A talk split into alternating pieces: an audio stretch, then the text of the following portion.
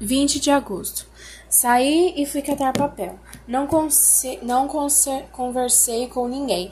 Encontrei o fiscal da prefeitura que brinca com Vera, dizendo que é, ela é sua namorada. Deu-lhe um cruzeiro e pediu um abraço. Penetrou um espinho no meu pé e eu, e eu parei para retirá-lo. Depois amarrei um pano no pé. Catei uns tomates e vim para casa. Agora eu estou disposta.